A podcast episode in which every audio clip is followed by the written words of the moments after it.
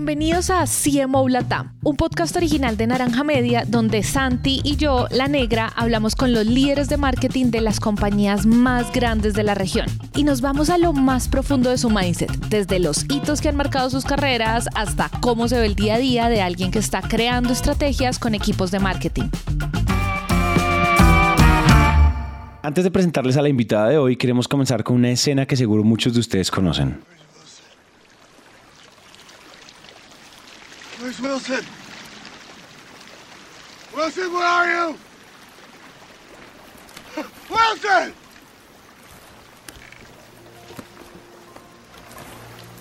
Wilson!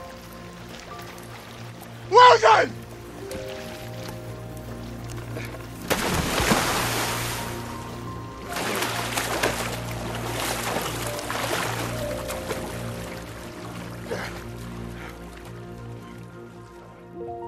La escena de Wilson, el balón que acompaña a Tom Hanks en Náufrago. En esa película, Tom Hanks es un analista de sistemas que viaja todo el tiempo a resolver problemas de productividad en las instalaciones de FedEx. Y FedEx, pues es FedEx. Aunque no conseguimos a Tom Hanks, sí nos sentamos a hablar con alguien que de verdad trabaja en la compañía líder de transporte aéreo de mercancías y paqueterías del mundo. Claudia Rostagno comenzó hace 25 años con labores operativas y hoy es la directora de marketing y comunicaciones de FedEx para la división de América Latina y el Caribe. Y ahorita eh, soy responsable, tengo eh, la dirección de, Mercadotecnia y Comunicaciones para la división con tres áreas de enfoque específicas con, digital, eh, con mercado digital, marca y publicidad y el área de comunicaciones, así como la responsabilidad de una región de Centroamérica y del Caribe. Las otras tres áreas son divisionales y cubrimos toda la división de Latinoamérica y el Caribe con, con marca, publicidad y, eh, digital y comunicaciones. Así que así es como, como llegamos ahí. O sea, tú sí conoces desde cómo abrir la puerta de la, de la oficina hasta liderar arriba en temas de marketing, o sea, ha pasado por todos lados, bueno, operaciones, operaciones hasta operaciones, sí. hasta en operaciones. Me tocó repartir paquetes, descargar camiones, eh, de todo, atender el, el, mostrador, de todo, me tocó un poco, lo que te hace realmente conocer a la compañía. Y aquí estamos 25 años después, que yo ni le puedo creer cuando lo digo, eh, muy, muy contenta en el rol que tengo, porque mi rol principalmente, y es una de las cosas que más me gustan, es cómo hacer que la marca se vea bien, que nuestros ejecutivos se vean bien. Me encantan los roles eh, detrás de las cámaras eh, y orquestar todo lo que está detrás de las cámaras para posicionar la marca en el mercado latinoamericano. El superpoder de Claudia es el PR y como ella lo dice, hacer quedar bien a la marca. Entonces aprovechamos toda su experiencia y sobre todo su pasión por este tema para hablar de los errores que generalmente cometen las marcas en sus relaciones públicas, las claves para medir el esfuerzo desde PR, todo lo que hay detrás de crear una buena historia y cómo gestionar momentos de crisis, crisis de las de verdad, que al final también parecen de película. Ahora sí entonces, comencemos.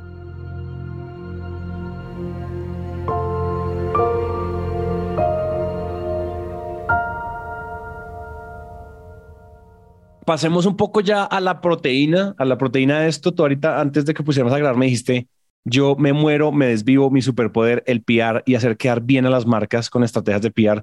Nosotros no hemos ahora, hasta ahora no hemos hablado eh, del tema de, del tema de PR en este canal.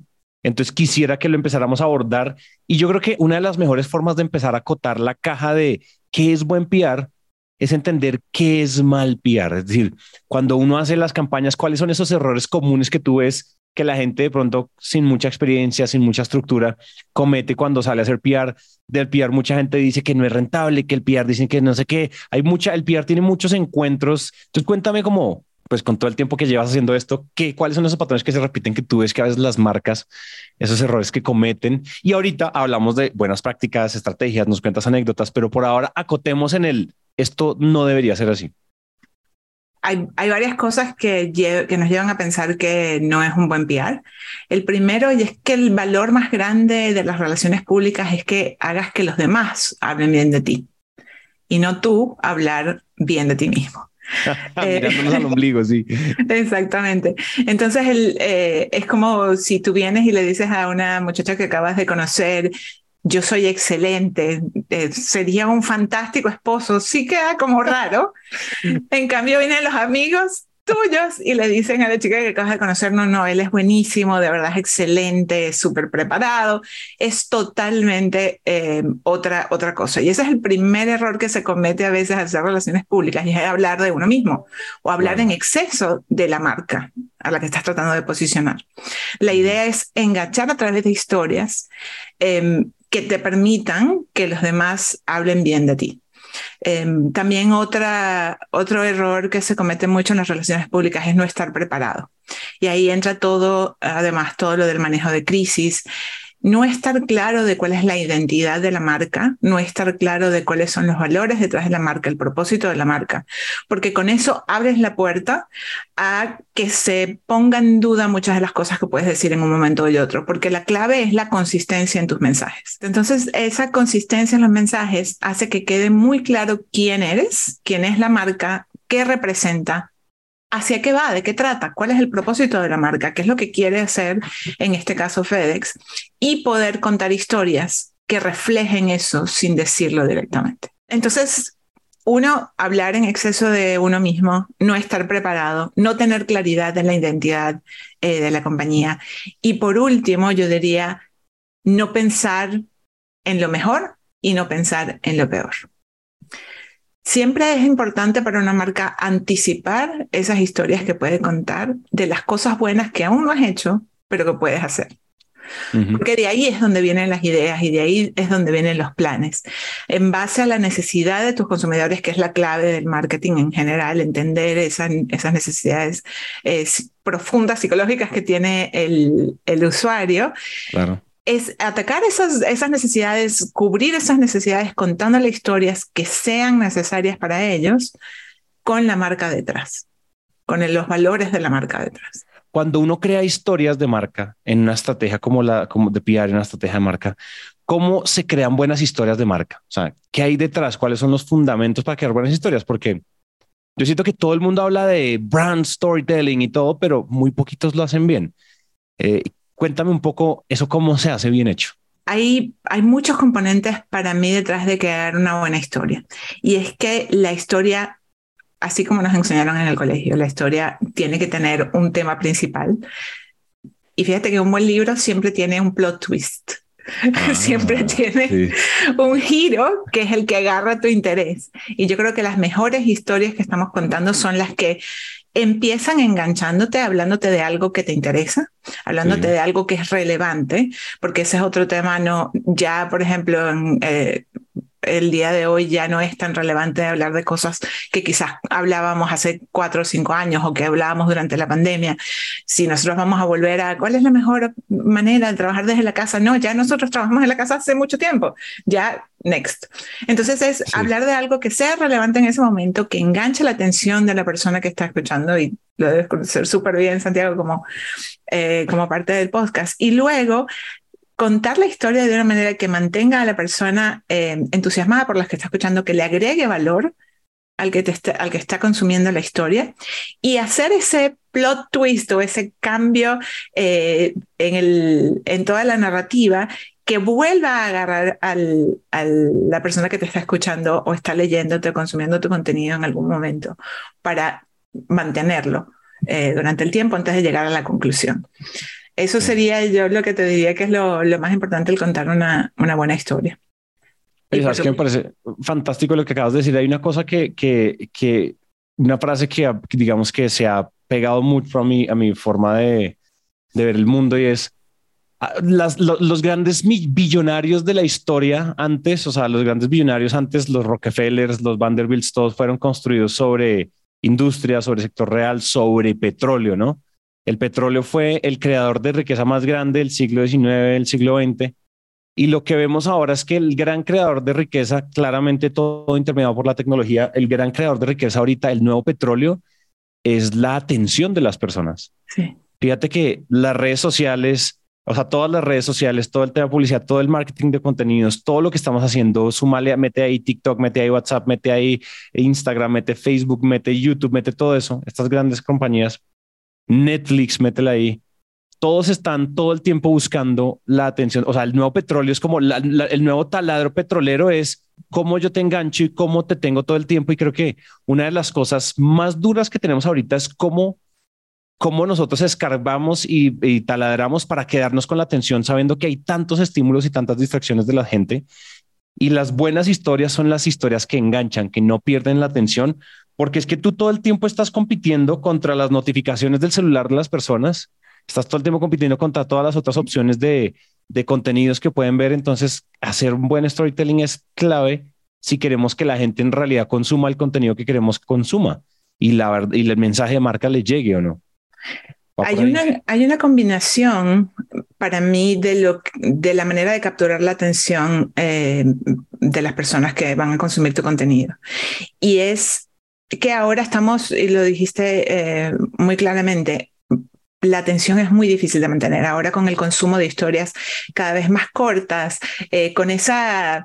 Em, hay un libro que se llama La molécula de la dopamina que explica muy bien por qué necesitamos cambiar ese consumo de contenido constantemente y, y, como dicen, pasar de, de, historia a historia en, en, TikTok o en Instagram o cambiar de, de imágenes constantemente, porque ya nuestra, nuestra atención está en la anticipación de lo que vamos a consumir. Ni siquiera en lo que consumimos, sino en ese momento de anticipación de qué es lo que viene.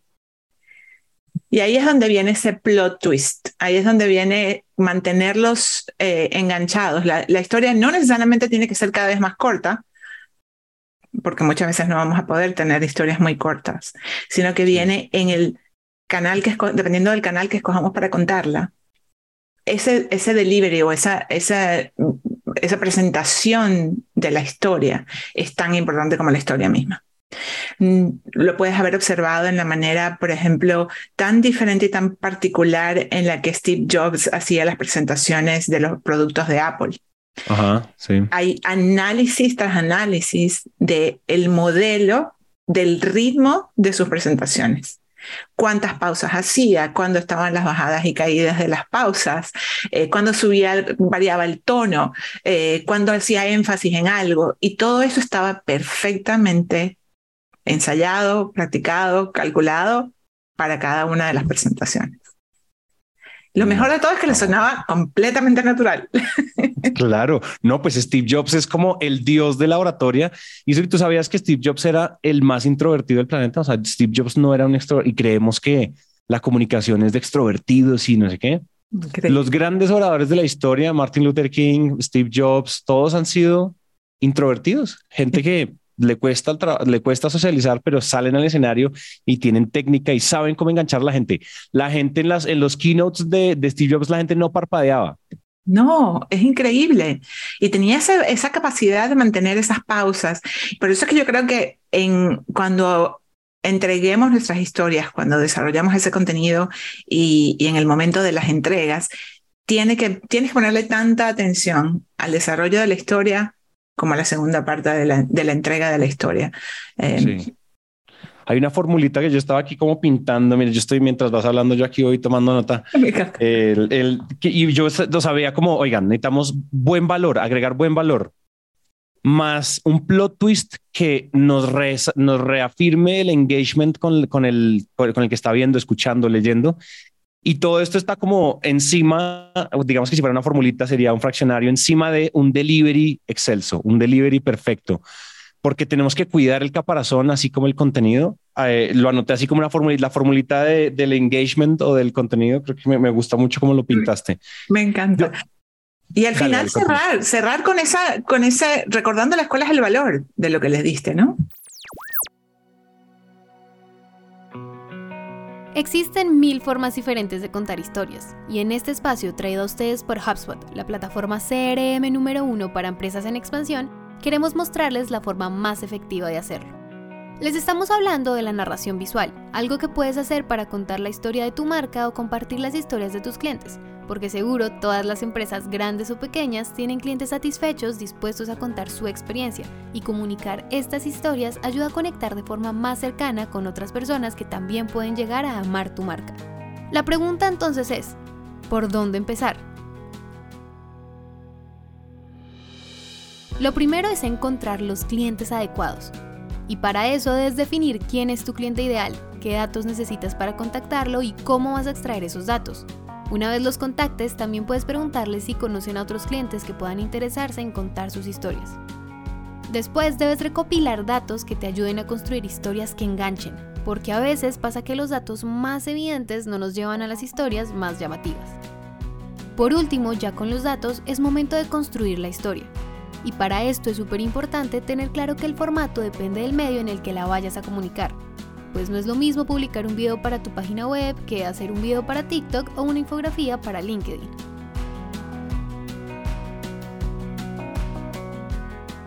Si quieres conocer el paso a paso para construir mejores narrativas visuales que cuenten la historia de tus clientes, ve al enlace naranjamedia.co slash storytelling, donde vas a acceder a todos los cómo de crear historias de manera visual. Te dejamos el enlace naranjamedia.co slash storytelling en la descripción de este episodio para que puedas entrar una vez termines de escuchar la conversación de hoy. Por ahora, sigamos con Claudia.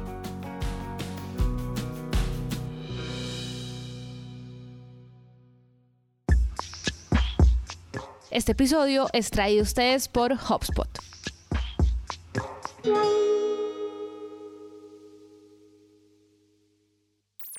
Quiero pasar ahora a preguntarte una, o la otra pregunta que tenía, pero la ordené primero con storytelling, cómo contar historias, cómo generar enganche. Quiero saber, cuenta un poco, una otra cosa que no hemos hablado es, oigan, ¿cómo se hace buen manejo de crisis? Porque usualmente en marketing estamos muy entrenados a administrar bien nuestro éxito, ¿no? Muchos leads, nos llegaron no sé qué, tenemos un video viral, tenemos un montón de gente preguntando por cotizaciones nos llegó un montón de usuarios, las descargas de la aplicación, pero ¿qué pasa cuando en serio se arma la machaca, el problema, el pedo, el no sé, como le digan en el país que nos estén escuchando, cuando se arma, cuando se arma la, crisis, ¿cómo debería uno actuar? Porque finalmente las áreas de marketing, de comunicación, de PR, todas responden por lo mismo. Hay que responderle a los usuarios, la gente se está revolverando. ¿Cómo, cómo se hace eso? Bien hecho. Total ignorancia de mi parte. No, no, claro. Hay un, hay un trabajo antes de la crisis que como seres humanos nos gusta evitar. Nadie quiere pensar en las cosas malas que, pueden pasar, nadie quiere pensar en que van a pasar cosas malas, pero es parte de la vida, es parte de la vida que pasan cosas buenas y cosas malas y lo mejor es estar preparado para ese momento. En líneas eh, generales, lo ideal es tener a una persona, no más de una, dos personas, un, un, número limitado de personas, es lo que quiero decir, que estén entrenadas para responder en esos momentos de crisis. Y para eso tienes que hacer una capacitación para que esas personas sepan cómo reaccionar, qué tienen que hacer cuando llegue el momento. Y eh, como compañía, tener tus propios lineamientos de cuáles son los pasos a seguir, a quién tienes que notificar, a quién tienes que envolver, a quién tienes que comunicarle. Y por supuesto, actuar con total transparencia a la gente que está impactada por la crisis que va a tocar. Sí. Em, para todos, vivimos una crisis muy grande en marzo del 2020. Muchos estaban preparados para manejar una crisis como esa. Nadie estaba preparado para manejar una crisis de esa magnitud. Entonces, para nosotros fue un gran aprendizaje poder llenar todas las, las áreas que, donde nos dimos cuenta que no estábamos 100% preparados. Nadie se imaginó que nos íbamos a ir todos todos los miembros de una compañía para la casa eh, por tanto tiempo. Entonces, en ese momento es cuando activas de alguna manera todos esos planes que tenías, envuelves a toda la gente. No hay, tal, no hay algo que se llame sobrecomunicación. Siempre es sumamente importante asegurarte de que todo el mundo está al tanto, porque no hay nada que dañe más la comunicación como la idea de que esta ya pasó y que no haya pasado. O sea, esa percepción de que ya comunicamos, pero no has comunicado, es la peor, lo peor que puede pasar. Entonces, siempre asegurarte de que estás tocando a todas las, las áreas que están involucradas, a tus clientes, a tus empleados, y dejarles saber qué es lo que está pasando y qué es lo que tú vas a hacer. Ajá. Entonces eso es lo que yo te diría que es lo más importante en tiempos de crisis, estar preparado de antemano, armar a tu gente con las herramientas para que ellos puedan responder en ese momento y en el momento de una crisis sentar a la mesa a todas las personas que están involucradas para definir cuál es el plan a seguir y asegurarte de que ejecutas ese plan en cada paso. Oye, entonces tenemos que, o sea, creo que es un tema como de tener protocolos muy claros y como y no entrar en pánico, porque uno entra en pánico, entonces qué van a decir, entonces Twitter y entonces este tweet se está volviendo viral. Ah, no, como que todo el mundo entra en pánico. Es como tener un protocolo muy claro, principios muy claros, es decir, no nos podemos salir de estos principios éticos, morales, y tener una cajita en la cual ejecutar ese protocolo. Siento que va por ahí, ¿verdad? Como una, independientemente de cuál sea el protocolo de cada compañía, en general creo que ¿Tú, ¿Tú, sientes que hay como un modelito de cómo manejar una crisis como de paso número, como apaciguar, responder, analizar, planear, ¿no? Como ese tipo de cosas existen. Eh, no sé si ustedes usan o usted. Siempre, siempre pausa y piensa. Eso yo sería ese paso número uno en el momento de la crisis. Hay mucha gente, y no sé si te has dado cuenta, incluso con las celebridades, que se lanzan a responder. Estoy segura, y yo lo veo y digo, ellos no se sentaron con sus equipos de PR. es como muy obvio cuando, cuando lo ves, porque lo, lo peor que puedes hacer es reaccionar muy rápido y muy temprano a una situación de crisis.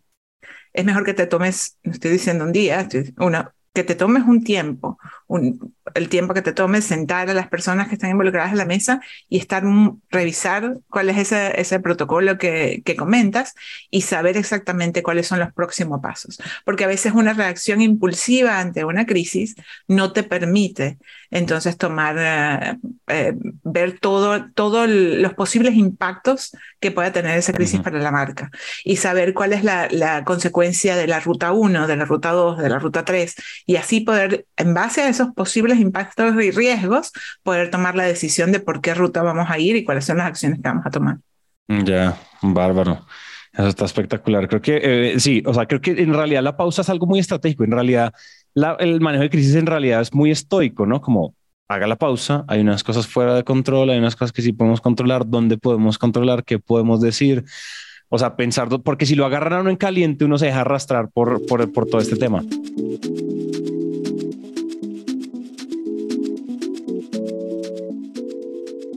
Quiero preguntarte sobre, en general, el, el retorno en, en, campañas de PR, como usualmente cuando, no sé, tú haces performance marketing, ¿no? Tú pues metes pauta en Facebook, llegan tantos nuevos leads, el área comercial los cierra y, y, mis 100 dólares se volvieron 150, ¿no? Es muy fácil, hay áreas de marketing en donde el performance es muy fácil de medir, el retorno es claritico, el, el CAC, el lifetime value, no, hay un montón de cosas. Pero cuando hacemos PR, que es gente hablando de nosotros, gente hablando bien de nosotros, eh, media outlets hablando de nosotros, salidas en prensa, ese tipo de cosas, ¿cómo hacemos para entender esto? ¿Cómo está impactando? ¿Cómo, ¿Cómo hacemos para medir nuestro PR? ¿Cómo hacemos para decir, para que después en la junta directiva nos digan, bueno, ¿y esa campaña qué? Y uno, pues sí funcionó porque pasó esto, pasó esto, pasó esto. No sé si ya me agarraste un poco la idea, quiero, va por ahí. Sí, em, en, el caso de las campañas de relaciones públicas o los esfuerzos de relaciones públicas, tienes muchas maneras de medirlo. Em, el primero que yo diría es lo más importante, en el caso de nosotros siempre tenemos un estudio anual que es el índice de reputación. Ah, ya. Y ahí es donde mides eh, cuál es la percepción eh, del público en general y de tus clientes sobre la marca. Si piensan según una lista de características, que la marca es eh, justa, que la marca eh, eh, juega de una manera en el mercado de una manera sostenible, una cantidad de índices eh, que trata bien a sus empleados, etcétera, que medimos año tras año para saber cuál es esa percepción. Y eso está directamente influenciado por los esfuerzos de relaciones públicas. El segundo es que sí tenemos una manera muy sencilla de medir, igual que cuando pones un, un, un aviso en digital, que lo mides a través de las impresiones, etcétera, también lo puedes hacer a través de los esfuerzos de relaciones públicas porque tienes la cobertura de los medios. Ya. Lo, que yo ahí, sí diría es que, de nuevo, un artículo en una revista o en un periódico no es igual a poner un aviso en un periódico. Es muy obvio para el consumidor que la marca está pagando una, una impresión de un aviso en una revista, más requiere un esfuerzo adicional que un periódico te cubra y haga una noticia sobre tu marca. Claro es esa, eso, eso que hablábamos en el principio de que es alguien más hablando de ti, que es, eh, que en inglés le llamamos el third party endorsement, que es tan importante para todas las marcas. Em, eso también, esas publicaciones en, diferentes medios eh, también eh, se miden a través de impresiones y también se miden a través de cantidad de artículos publicados, número de menciones, menciones positivas, menciones negativas. Tenemos dashboards completos donde medimos eh, qué tantas personas comentaron negativamente a un, a un artículo. Sabes que ahora ya no, ya no hay barreras ni, ni hay límites en todo lo que se publica, no importa en qué país estés, donde estés, todo el mundo tiene la posibilidad de, de comentar. Entonces, eh, mucho de eso eh, se mide a través de, nuestro Social Media Hub, donde tenemos esa posibilidad de medir hasta los comentarios dentro de las menciones en los artículos y publicaciones que salen con la marca FedEx. Oye, eso está, eso está, eso es muy cierto. Entonces uno sí tiene, creo que uno igual, nosotros estábamos teniendo el otro día una conversación con el eh, CMO de José Cuervo, de Tequila y hablábamos donde, o sea, ningún esfuerzo de marca es un esfuerzo perdido. Es decir, pues cuando tú fortaleces tu marca, independientemente si es, si es difícil, costoso o imposible medir el impacto de cierta acción de branding, la marca siempre te va a dar varias cosas. La marca te va a dar formas de cobrar más costoso, por ejemplo, ¿cierto? Poder subir los precios sin que la gente se alborote como, o sea, que la gente sienta el valor la gente también, también vamos a tener la posibilidad de posicionarnos, la posibilidad de abrirnos espacios nuevos, abrirnos en mercados nuevos. Y también yo creo que otra de las cosas es cuando la gente quiere tomar una decisión y tú estás en su top of mind, la gente, o sea, la gente siempre va a tomar eh, por la, o sea, por el top 5, va a tomar la decisión por el top 5 marcas que tenga en la cabeza. A mí me parece que una, una cosa muy, muy bien que ustedes han hecho es eso. Cuando uno piensa en FedEx, bueno, es que además después de, o sea, después de Náufrago, nunca jamás habrá otra mejor marca, la verdad. También es una estrategia de PR. exactamente. O sea, después de Náufrago, nunca, o sea, nunca va a ser nada más sino FedEx, ¿me entiendes? Como que hay algo, hay algo muy interesante con, con ustedes y es que uno piensa en, en delivery, cuando uno empieza en última, uno piensa incluso en última milla o en internacional, mandar un paquete a la tía que está viviendo en Holanda, pues uno no dice como, ah, hay un montón de competidores. Eso, digamos que ustedes ya están en un mercado que es muy competido, pero uno igual, eh, o sea, ustedes están en top 2 o top 3 máximo por, por grave. Y ese tipo de cosas uno siempre se decide por ustedes y uno no está pensando en, ah, es que esto es más costoso, es que esto, uno sabe que esto es a la fija. Si me entiendes, así lo decimos acá en Colombia, como que tú vas a la fija, que, tú, que seguro que tu paquete llega. Sí, esa, confianza que se basa en esa reputación que, que te comentaba. Esa, eh, los índices de reputación es lo que realmente que crean esa, esa confianza entre el consumidor y la marca, que es tan importante al momento de tomar una decisión, porque tú puedes tener conocimiento de la marca, familiaridad con la marca, eh, pero ya pasar a niveles de consideración de uso de la marca y pasar a niveles de lealtad, definitivamente pasas una barrera de confianza eh, que es la que te lleva a repetir el consumo o el uso de un servicio, por ejemplo, en el caso de FedEx.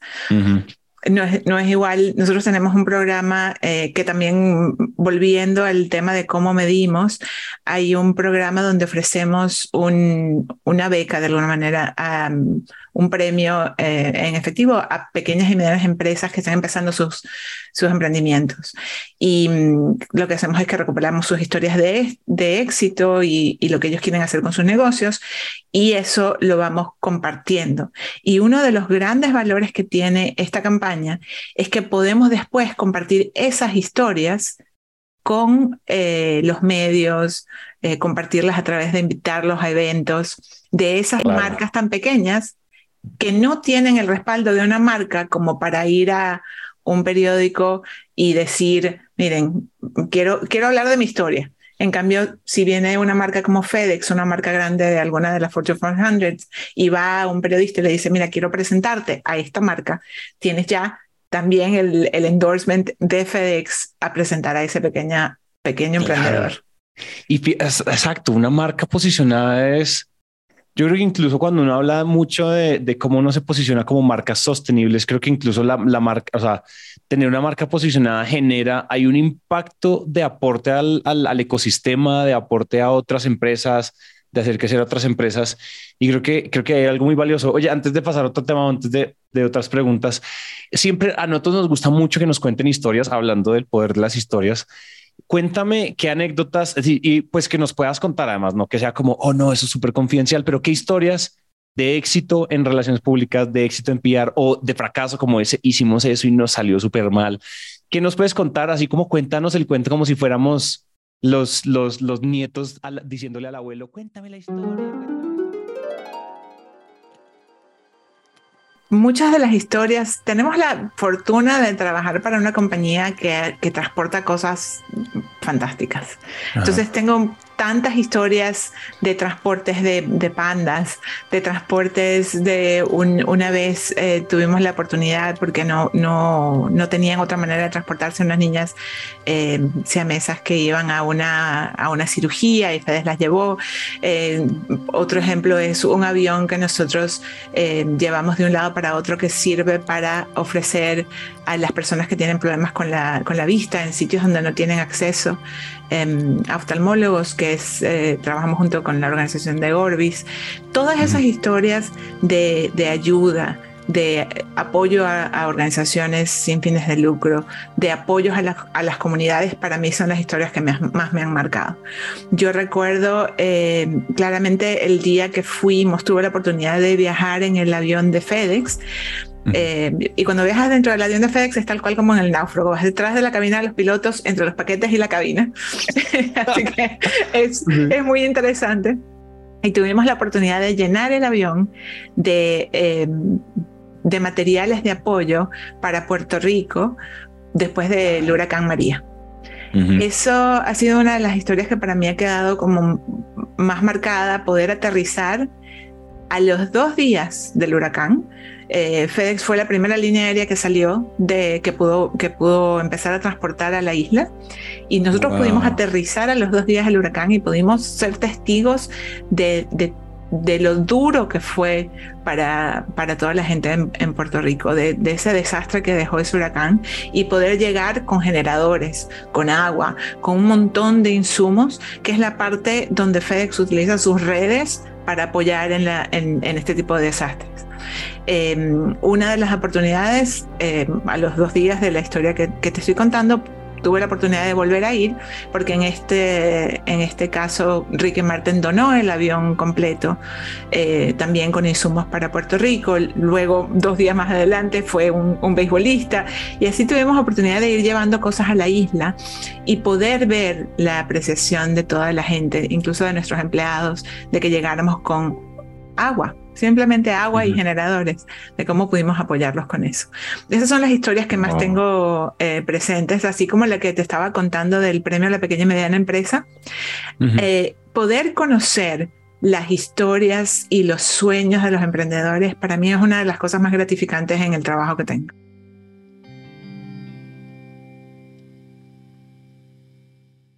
Los emprendedores que los usan a ustedes para hacer fulfillment y envíos y demás. Sí, también.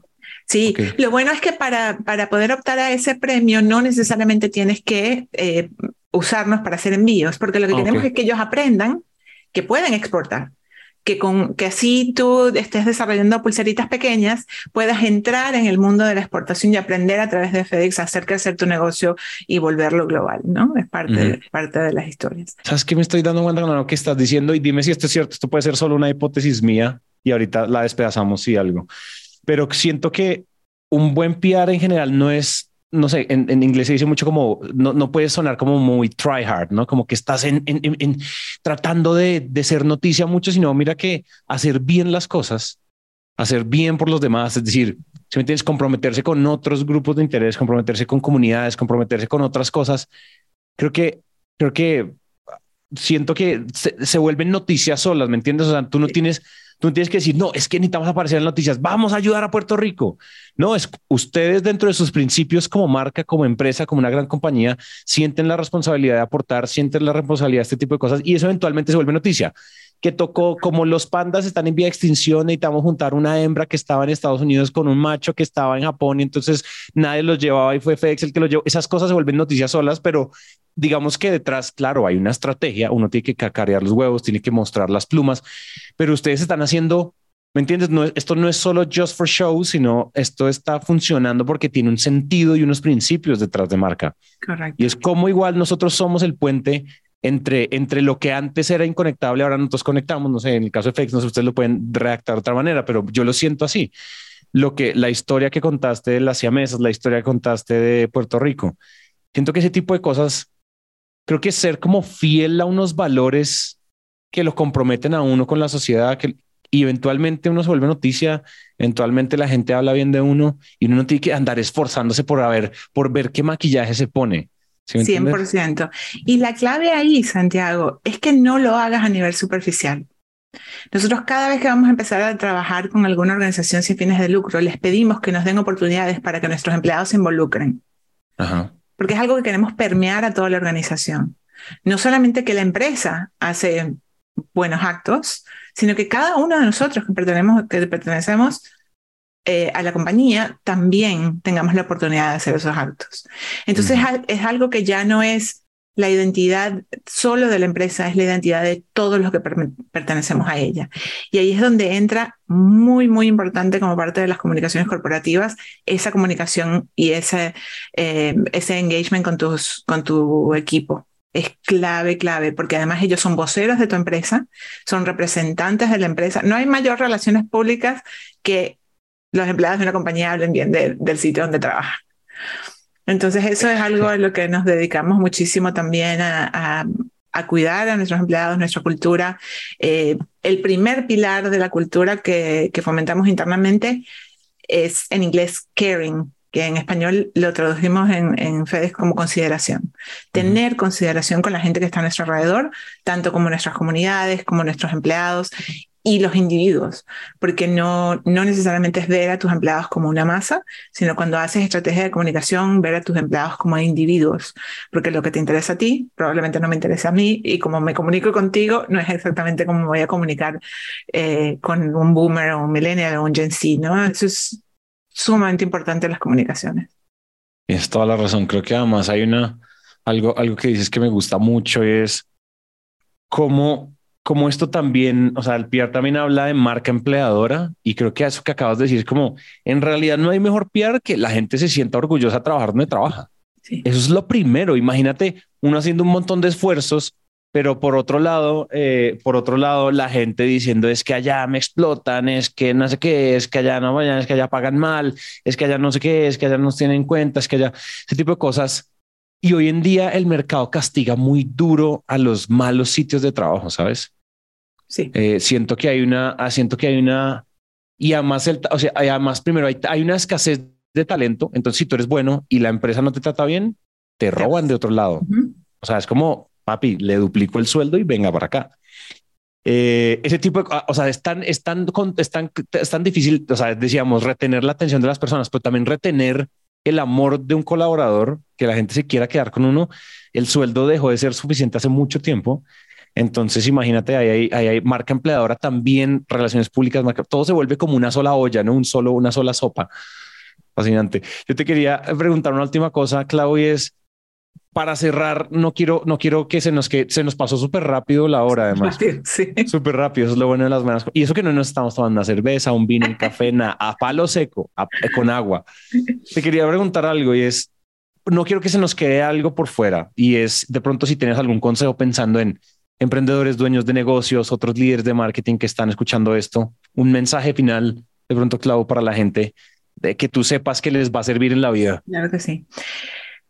Algo que me ha servido a mí en toda mi carrera eh, y en la de mi esposo, él es emprendedor y entonces al vivir con un emprendedor tengo una empatía muy particular con emprendedores y es que tienes que vivir y trabajar cada día de tu vida con intención.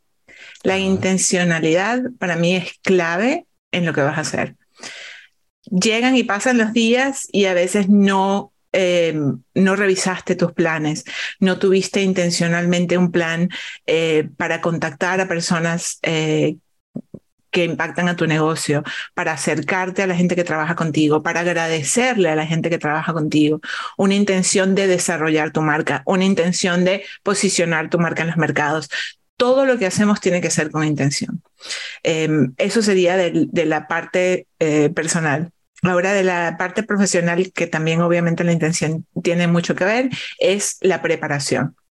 En hoy en día el acceso a la información y a la educación es gratis. Aquí no tenemos ninguna excusa para no saber de algo. Aquí el día de mañana yo ahora que, que, te veo, yo que no sé nada de fotografía, me puedo volver fotógrafo eh, y por supuesto necesitas experiencia, etcétera, y mañana puedo reparar la lavadora de mi casa, de la misma manera en que yo mañana puedo hacer 10 cursos de, de crisis en línea.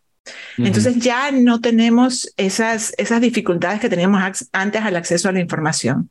Claro. Si sabes que el manejo de crisis es importante para tu empresa, estudia, dedica tiempo, ponlo en el calendario. Yo siempre digo, si no está en el calendario no existe.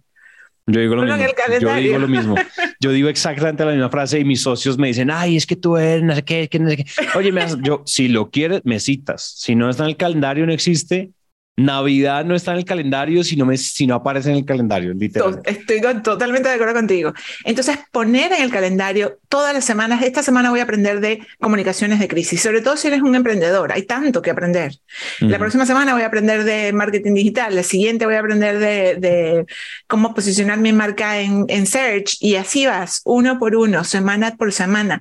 Créeme, al final del año vas a haber aprendido 52 cosas que no sabías el primero de enero. Eso tiene un valor inmenso. Así es. Bueno, no, claro, esto estuvo gran, grandioso cierre. De verdad, gracias por todo ese conocimiento, grandiosas historias. Qué, qué bonito es ver a una marca que uno ha visto desde chiquito, verla por dentro con tus perspectivas y con lo que hacen allá. Eh, esta, yo estoy seguro que esta no es la última vez que hablamos. Esta, yo creo que esta es la, esta es solo, que esta no sea que sea motivo, que esta no sea la última. Me parece que todavía nos queda mucho por conversar y mucho por hacer. La verdad ha sido un gusto conversar contigo y sí, yo, yo también sentí que me pasó volando la hora. Pasó volando, pasó volando.